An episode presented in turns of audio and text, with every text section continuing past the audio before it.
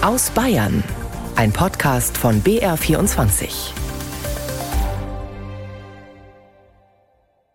Die erheblichen Auswirkungen auf Zug- und Flugverkehr, die sind uns allen bekannt. Das wird man sicherlich im Nachgang dann auch in Ruhe analysieren müssen, weshalb es gerade im Bereich des Zugverkehrs doch solche erheblichen Schwierigkeiten gegeben hat. Ein verärgerter Staatskanzleichef Florian Herrmann am Dienstag nach der Sitzung der bayerischen Minister. Was war da los in dieser Woche in Bayern? Mehrere Tage lang standen Züge still, waren Bahn, auch Straßenbahngleise schneebedeckt und vereist. Tagelang ging selbst am großen Münchner Hauptbahnhof nichts mehr und auch am Münchner Flughafen keine Starts und Landungen. Der Wintereinbruch, der hatte zumindest Teile Bayerns in dieser Woche ganz schön im Griff. Wir schauen da gleich nochmal genauer drauf im Gespräch mit dem Bahnexperten des Bayerischen Rundfunks Anton Rauch. Am Mikrofon ist Irene Essmann. Erst einmal aber ein paar Eindrücke aus dem für viele eben alles andere als romantischen Winterwunderland Bayern. Mittlerweile sind 550 der 850 geplanten Starts und Landungen annulliert. Probleme bereiten zum einen der inzwischen gefrorene Schnee und das hartnäckige Eis auf Flächen, dem Vorfeldequipment und den Flugzeugen. Zum anderen ist der Flugplan in den vergangenen Tagen so durcheinander geraten, dass viele Maschinen und Crews nicht dort sind, wo sie jetzt gebraucht würden. Passagiere berichten, dass sie teils schon Tage am Flughafen festsitzen oder mehrfach umgebucht wurden, aber immer noch nicht wissen, wann sie ihr Ziel Ziel erreichen. Ich habe über TUI Cruises schon telefoniert und habe auch SMS gekriegt. Und hat es geheißen, wir sollen am Flughafen München warten und dann auf einmal heißt es, wir sollen mit dem Bus oder mit dem Taxi fahren auf Frankfurt. Dann habe ich gesagt, das schafft man nicht. Wenn sie es kleiner früh gesagt hätten, dann hätte man es vielleicht noch geschafft zu der Zeit. Taxi kostet zwischen 900 und 1000 Euro.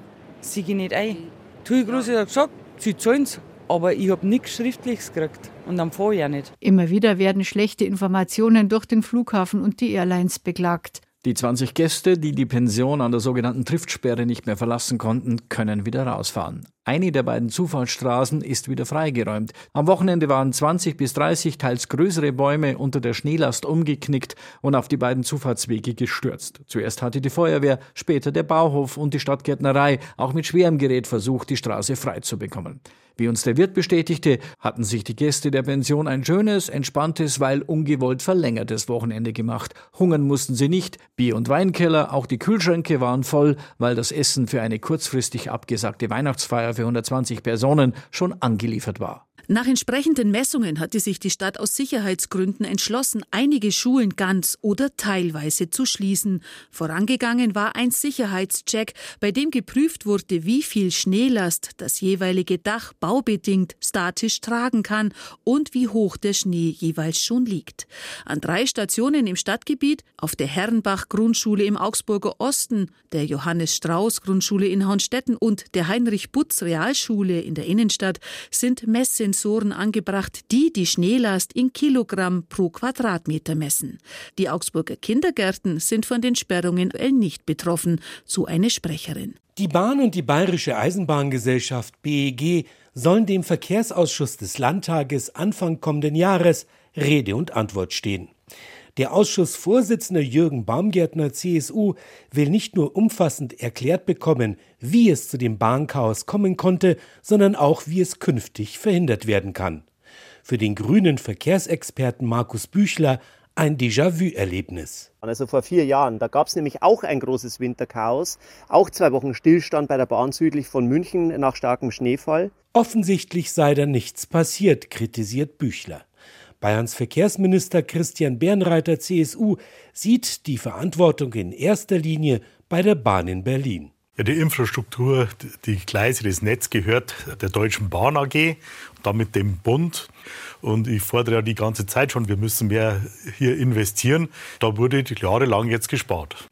Winterschlaglichter waren das vom Münchner Flughafen, aus dem Landkreis Passau, der Stadt Augsburg und aus der Landespolitik. Und zwar von den BR-Reporterinnen und Reportern Birgit Grundner, Martin Gruber, Barbara Leinfelder und Peter Queton. Letztgenannter hat die Reaktionen aus der Landespolitik auf das Bahnchaos zusammengefasst und wir hören nun noch einmal, wie die Menschen das Schneechaos hier Anfang der Woche vor Ort an den Bahnhöfen erlebt haben. Hier wird alles kurzfristig abgesagt, was sehr ärgerlich ist, weil man immer wieder hofft und entsprechend wieder enttäuscht wird, wenn es wieder gecancelt wird. Laut der Deutschen Bahn-App ist unsere Alternative, die fährt noch. Die fährt allerdings nicht. Das ist etwas schlecht. Dann standen 300 Leute Grafing für drei Stunden bei minus 5 Grad. Ganz schön viel Ärger, also mal wieder, was die Bahn angeht. Deren Sprecher Achim Staus hat sich dazu wie folgt erklärt. Ein so heftiger Wintereinbruch, das war schon extrem. Ich bin seit 40 Jahren bei der Bahn. Ich kann mich kaum erinnern, dass es mal so stark geschneit hätte an einem Tag 50 Zentimeter. Äh, das ist schon sehr, sehr extrem gewesen. Es ist auch sehr viel passiert. Auch bei uns sind fast alle Weichen beheizt.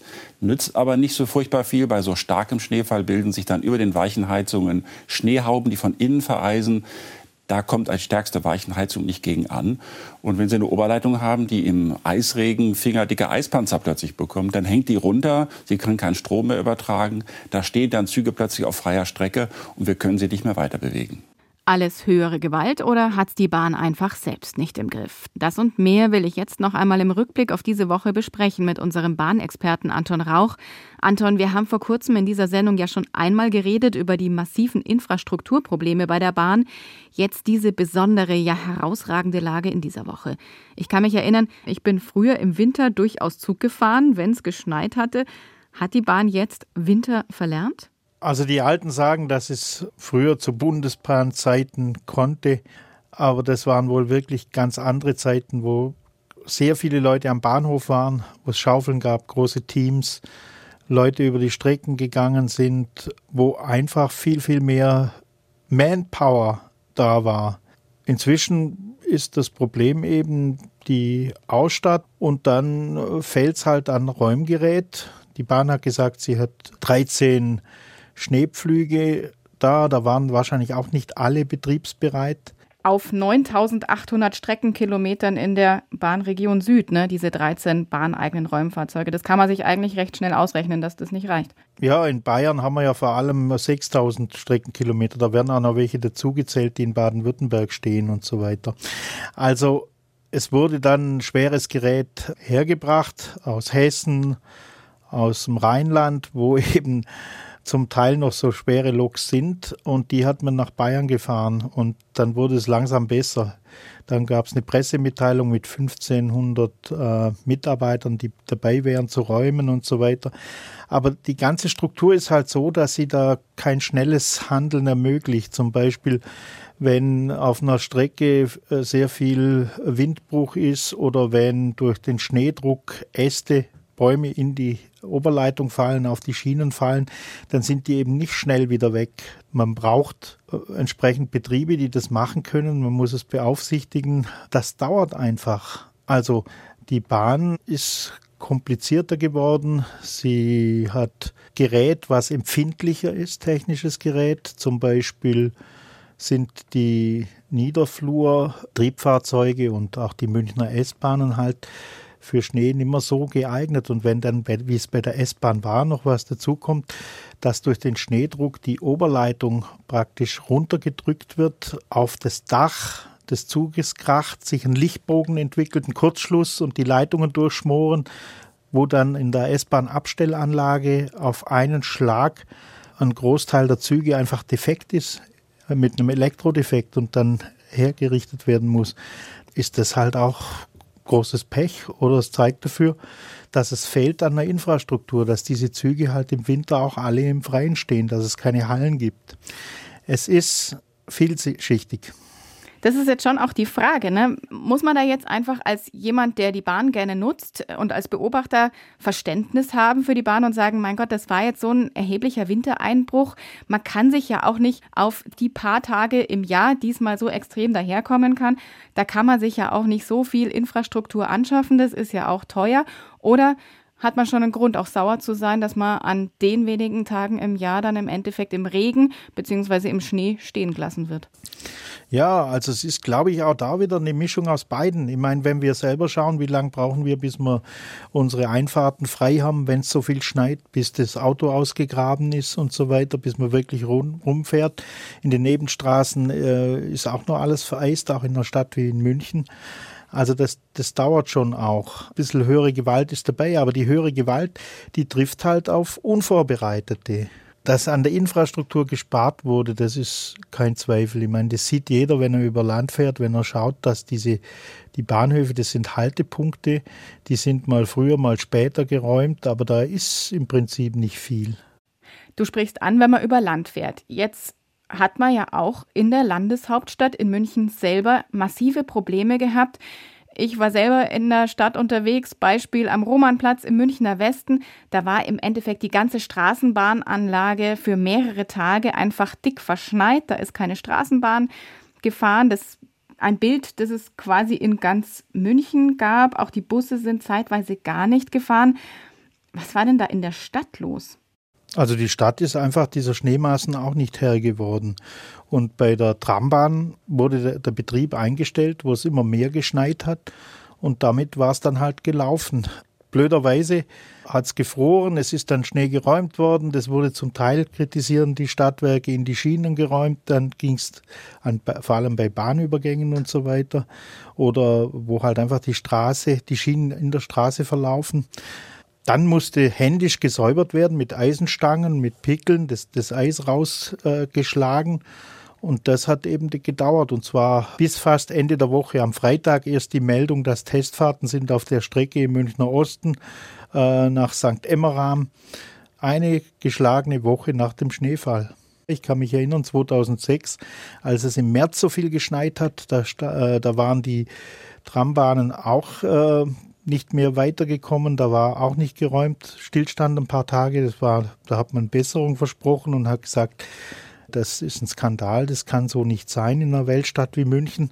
Dann hat es einige Jahre nicht mehr so stark geschneit und jetzt wieder. Und dann war man halt froh, dass man auf ein Museumsfahrzeug zurückgreifen konnte aus dem Jahr 1926 zur Fahrradaufhängung, was äh, Stahlräder hat und einen sehr hohen Radstand, wo man halt auch Schneepflug davor bringt und die Schienen räumen kann. Aber so ein altes Fahrzeug auf einem Schienennetz wie in München, wo die Tram praktisch die Stadt durchzieht, das ist halt extrem wenig. Wie reagieren denn dann die Verantwortlichen in der Stadt und auch äh, von der Verkehrsgesellschaft? Gibt es da irgendwelche Konsequenzen jetzt aus dem, was wir gerade erlebt haben? Also die sehen sich natürlich immenser Kritik ausgesetzt, aber der MVG-Chef sagt, sie haben natürlich Notkonzepte gehabt, das hätten sie auch unter Corona unter Beweis gestellt, aber bei der Situation vor einer Woche war eben kein sicherer Betrieb mehr möglich, nicht mit und auch nicht ohne Fahrgäste. Es gab Unfälle und Entgleisungen und darum sei es eben die richtige Entscheidung gewesen, den Betrieb einzustellen, sagt der MVG-Chef. Und wenn man jetzt auf die Bahn schauen, gibt es da irgendwelche Konsequenzen hier aus der Misere, die wir jetzt da fast über eine Woche hinweg erlebt haben, dass der Münchner Hauptbahnhof, allein so ein großer Bahnhof, für mehrere Tage lahmgelegt war. Das kann ja nicht der Anspruch sein. Das kann nicht der Anspruch sein und da gibt es natürlich jetzt äh, auch, das wird aufgearbeitet, woran lag es genau und die Politiker werden da streiten. Also der bayerische Verkehrsminister hat sich bei der Eröffnung des Augsburger Hauptbahnhofs klar geäußert. Er sagt halt, äh, zuständig ist DB Netz, denen kann er nichts sagen, aber der Bund, aber er wird da auf den Tisch klopfen und das wird, wird er aufarbeiten und so weiter. Also die Politik im Bahnbereich hat äh, verschiedene Zuständigkeiten und sie ist nicht einheitlich, so dass immer die eine Ebene der anderen die Schuld gibt. Und das Geld, also das Geld für die Infrastruktur muss vom Bund kommen. Der Freistaat muss es verteilen. Die Programme gehen über viele Jahre. Und man sieht halt auch im Rückblick, dass einfach für die Bahn insgesamt viel, viel weniger Geld ausgegeben wird, als es zum Beispiel Nachbarländer tun, wie die Schweiz oder Österreich, die mehr Schnee haben und sich für Schnee besser rüsten, aber auch insgesamt eine modernere Infrastruktur haben und einen zuverlässigeren Betrieb als wir hier in Bayern und in Deutschland. Der Schnee ist noch nicht getaut. Da ist dann in dieser Woche gleich wieder Streik gewesen. Die Gewerkschaft der Lokführer, die GDL, hatte dazu aufgerufen. Die Bahn hat gesagt, verantwortungslos ist es und egoistisch. Du als Beobachter und Bahnkenner, hast du Verständnis für diesen Streik? Also ich muss sagen, ich stelle halt fest, dass das äh, Verhältnis des Bahnvorstandes zu denen äh, unten an der Basis, zu denen, die an den Strecken sind, zu den Lokführern, dass das ziemlich schlecht ist. Da ist wirklich üble Stimmung. Die empfinden ja, sich ziemlich alleingelassen. Und die Lokführer wollen halt ran an die Arbeitszeit. Äh, und da gibt es kein Entgegenkommen. Weil so ein Lokführer sagt, ich habe mit dem Streikleiter gesprochen in München, ein Lokführer, der Güterzüge fährt, der mir gesagt hat, es ist einfach so, in der Metallindustrie haben alle schon seit Mitte der 90er Jahre einen Tarifvertrag mit 35 Stunden Woche. Da redet man weiter über die Reduzierung. Und wir, wir arbeiten de facto oft 50 Stunden in der Woche. Wir hätten auch gern so eine Regelung, dass wenn man fünf Tage arbeitet, dass man dann zwei freie Tage bekommt. Sie wollen in die Richtung, das zu verhandeln. Und dann sagt man natürlich, wenn man äh, überlegt, die lehnen ein Angebot von 10, irgendwas Prozent oder von 11 Prozent, wie es der Bahnvorschlag war vom Vorstand, das lehnen, lehnen die einfach ab und streiken. Das ist mutwillig und wirklich übelst. Also das ist nicht nachvollziehbar. Aber wenn man die Hintergründe kennt in Sachen Arbeitszeiten. Ja, und vor allem äh, Motivation. Die, die Lokführergewerkschaft die sind einfach entschlossen, bei diesem Tarifkampf etwas äh, rauszuholen in Richtung Arbeitszeitverkürzung. Weselski ist kurz vorm Ruhestand. Der will jetzt bei seinen letzten Tarifverhandlungen wirklich noch was erreichen. Und im Moment läuft die Urabstimmung. Am 19. Dezember wollen sie es bekannt geben. Und dann sieht es wohl so aus nach dem äh, Weihnachtsfrieden, dass vielleicht schon bald nach Dreikönig wieder gestreikt wird. Und Anton, noch ein Wort dazu. Ab heute gilt ja jetzt auch der neue Fahrplan bei der Deutschen Bahn. Gibt es denn da irgendwas Auffälliges, Besonderes? Worauf kann man sich vielleicht freuen oder worauf muss man sich gefasst machen? Also freuen kann man sich darauf, dass es zum Beispiel, wenn man nach Berlin will, mehr Sprinterverbindungen gibt. 14 am Tag von München aus, von Nürnberg aus, aber auch wenn man von Augsburg kommt, man kommt besser nach Berlin und äh, nach Norden und nach Osten.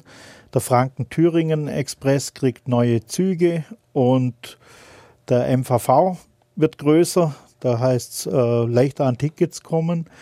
Dann gibt es ein Fahrradticket, was eingeführt wird. Das hat einen Haufen Einschränkungen, aber es wird immerhin eingeführt. Es gibt Ausschlusszeiten und man kann nicht nach Nürnberg oder an die oberbayerischen Seen damit. Aber auf einer Strecke, wo es erlaubt ist, wo man das Fahrrad mitnehmen kann, wird es echt billiger. Statt 6 Euro zum Beispiel nur noch 1 Euro wenn man nach Garmisch will und für zwei Euro kommt man auch wieder zurück. Das ist so ein Beispiel und tatsächlich sagen die Bahnverbände, das ist wirklich eine gute Sache. Zwar hätten wir vorher die Kapazität ausbauen müssen und für ein Angebot sorgen, aber wenn das Ticket da ist, ist der Druck da, dass auch ein Angebot kommt. Und der ADFC war auch zufrieden. Von Seiten der Eisenbahngesellschaft gibt es das Versprechen, bei allen Ausschreibungen das zur Bedingung zu machen, dass dieses Fahrradticket akzeptiert wird. Also es ist ein Einstieg in ein neues Ticket, auch wenn es vielleicht jetzt de facto noch nicht vielen wirklich nützt. Und was leider auch sicher ist, du hast nach Nachteilen gefragt, der öffentliche Verkehr wird teurer. Also bei der Bahn, dieser sogenannte Flexpreis, der Normalpreis, wenn man eben keine Karte nutzt und äh, keinen Sparpreis kauft, der steigt gleich wieder um 5 äh, Prozent. Aber auch die Verkehrsverbünde werden teurer, der MVV um knapp über 4 Prozent. In Nürnberg sind es über 7 und in Augsburg sogar 12. Also Mobilität wird wieder teurer. Aber sie wird auch ein Tick besser, die Takte werden enger und wir können nur hoffen, dass sie zuverlässig fährt und dass die Politik es merkt, dass es Haushaltsmittel braucht, um die Infrastruktur instand zu halten. Vielleicht ist dann der Betrieb irgendwann auch wieder resilienter und wird nicht so schnell eingestellt, wenn es eingeschneit wird. Das ist die Hoffnung und der Appell von unserem BR-Bahnexperten Anton Rauch. Vielen Dank. Sehr gern. Wenn es richtig kalt wird, dann rücken auch Sie wieder mehr in den Fokus. Obdach oder wohnungslose Menschen. Ein Problem ist das, das vor allem in den Gegenden Bayerns zunimmt, in denen die Mieten besonders hoch sind. Doch es trifft längst nicht mehr nur die Städter. Auch auf dem Land wird Wohnungslosigkeit zunehmend ein Thema, wie Tom Fleckenstein aus Oberbayern berichtet. Christian Appel hat acht Jahre lang sehr günstig in der kleinen Gemeinde Eckstedt im Chiemgau gewohnt. Die Zwei-Zimmer-Wohnung mit Balkon kostete nur 350 Euro Miete im Monat. Das konnte er sich noch leisten. Dann erhielt er letztes Jahr die Kündigung wegen Eigenbedarfs. Schockstarre sozusagen. Was macht man da? Corona war auch noch. Da kam noch der Krieg dazu in der Ukraine. Ja, dann schauen Sie mal nach einer Wohnung. Der 64-Jährige findet einfach keine bezahlbare Wohnung. Unter 700 Euro für ein Zimmer sei nichts zu machen, sagt er. Die zuständige Gemeinde bringt ihn übergangsweise in Hotels unter. Der Bürgermeister Christoph Kraus, gerade frisch ins Amt gewählt, ist alarmiert. Doch für Sozialwohnungen fehlt das Geld. Was sollen wir als kleine Kommune leisten? Was sollen wir machen? Wenn der Wohnraum nicht vorhanden ist, wir können keinen bauen, dann sind mir einfach die Hände gebunden. Da wünsche ich mir einfach mehr Unterstützung vom Bund, vom Land, dass man da eben mehr unternehmen kann in der Richtung, weil es ist ja hier bei uns kein Einzelfall. Eckstedt ist nur ein Beispiel. Während es in Augsburg, Landshut und Nürnberg für Betroffene noch genügend Platz in Unterkünften gibt, wird es in Regensburg, Bayreuth und Kempten bereits eng. Und in Würzburg sind die Notunterkünfte fast vollständig belegt. Dort hat sich die Zahl der Wohnungslosen in den letzten zehn Jahren verdoppelt. Ein Grund der angespannte Wohnungsmarkt. Die bayerische Sozialministerin Ulrike Schaaf kennt das Problem und richtet sich an Berlin. Es fehlen 700.000 Sozialwohnungen bundesweit.